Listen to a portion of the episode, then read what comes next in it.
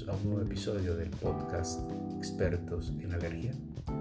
Mi nombre es Mauricio Sarrazola, soy especialista en alergia e inmunología clínica, miembro de la Asociación Colombiana de Alergia, Asma e Inmunología y de la Sociedad Española de Alergia e Inmunología Clínica. Espero que disfruten este nuevo episodio.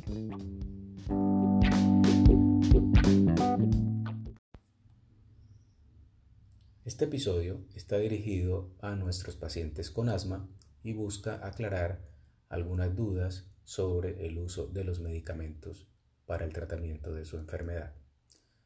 Debemos recordar que el asma es una enfermedad crónica de las vías respiratorias que se caracteriza por dos fenómenos. El broncoespasmo, que es el cierre de los bronquios causado por la contracción del músculo lisobronquial y que se presenta cuando hay estímulos como los alergenos, como cambios bruscos de temperatura, como el ejercicio y otros que están descritos. Y el otro componente importante es la inflamación del bronquio. Ese fenómeno inflamatorio es el fenómeno que hace que los síntomas se repitan y el causante de la cronicidad de la enfermedad. Entre más inflamación exista en el bronquio, más probabilidades hay que se presenten fenómenos de broncoespasmo y así aumentan los síntomas del paciente. Por eso, utilizamos dos clases de medicamentos. Medicamentos dirigidos a controlar los síntomas, a los que llamaremos aliviadores, y medicamentos dirigidos a controlar la inflamación, a, los cuales llamaremos controladores.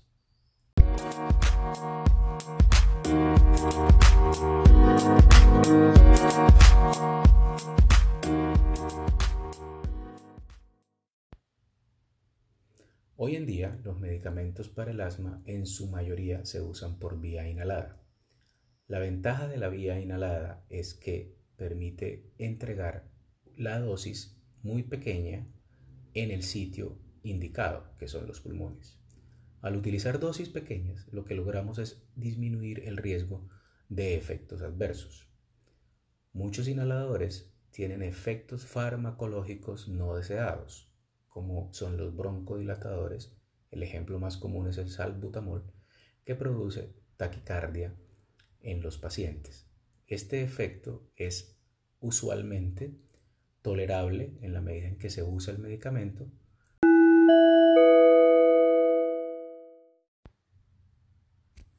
Tal vez por la aparición de esos efectos adversos es que se han creado o generado mitos sobre eh, los inhaladores que eh, hemos ido escuchando en el transcurso de nuestras consultas clínicas.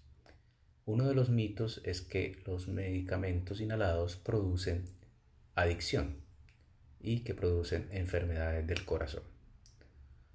Realmente, eh, lo que le contesto a mis pacientes es que como el asma es una enfermedad crónica, debemos tener tratamientos crónicos.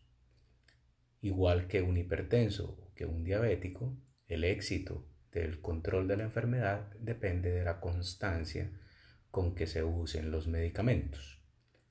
Cuando aparezca un efecto adverso del medicamento, consulta a tu médico para el ajuste de las dosis.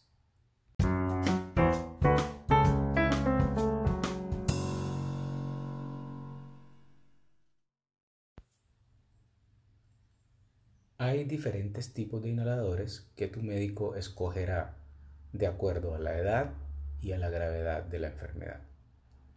Existen los inhaladores de dosis medida, en los cuales eh, son los más comunes, en que uno presiona el tubo metálico y se dispara el medicamento impulsado por un gas. Pero eh, hoy en día tenemos muchos medicamentos inhalados que vienen en forma de polvo seco con diferentes aparatos para facilitar la inhalación. Estos inhaladores de polvo seco requieren que el paciente eh, haga el disparo y realice inhalaciones profundas eh, para obtener la liberación del medicamento. En este caso, se requiere de que el paciente no se encuentre en fases tan severas del asma porque tiene que realizar un esfuerzo respiratorio.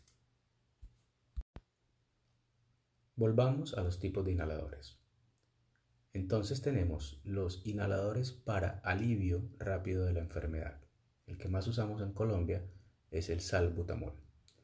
Este medicamento es un broncodilatador y actúa rápidamente en los primeros 5 a 8 a 10 minutos de aplicado el medicamento.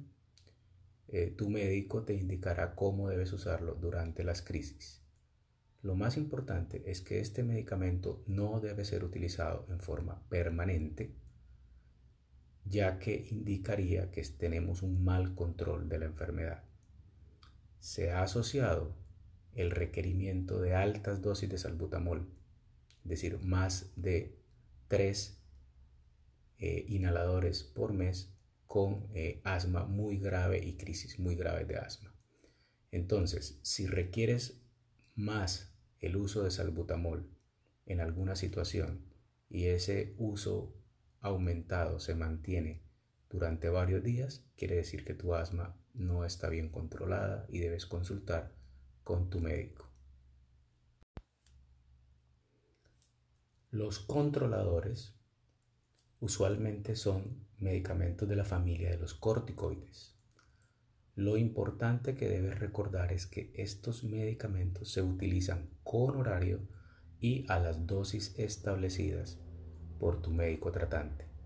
No debes realizar modificaciones de esas dosis sin permiso de tu médico. En caso de que por alguna situación no puedas acudir a las citas de control, la recomendación es que mantengas este tratamiento hasta tu nueva cita. Usualmente se mantienen a las mismas dosis por periodos entre 2 y 3 meses y de acuerdo al control de la enfermedad tu médico decidirá si disminuye o aumenta la dosis de controladores. También disponemos en la actualidad de inhaladores combinados, es decir, en un solo producto tenemos el medicamento controlador corticoide y un medicamento aliviador de larga acción. Esto facilita el uso de los inhaladores para el paciente porque se pueden utilizar una dosis cada 12 horas o incluso cada 24 horas, facilitando eh, la adherencia al tratamiento.